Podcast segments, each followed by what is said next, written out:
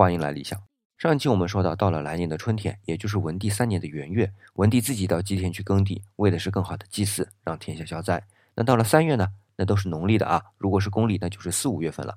管诸侯王的有司就来了，建议封刘辟疆、刘璋和刘兴居为王。文帝说可望，就封了刘辟疆为河间王，刘璋为城阳王，刘兴居为济北王。另外还封了自己的儿子刘武为代王，刘参为太原王，刘仪为梁王。这一段看似很平淡吧？但是内藏玄机。首先是刘辟疆，他爸爸是赵幽王刘友，死在吕后称制的时期，基本是被吕后害死的。然后呢，吕后把赵国啊就封给了自己的侄子吕禄，后来平朱吕把吕禄给干掉了，那把赵国呢就还给了刘友的儿子刘随。这次封的刘辟疆呢是刘友的另外一个儿子。然后刘璋和刘兴居是平朱吕事后宗室的头号功臣，那也必须得封王。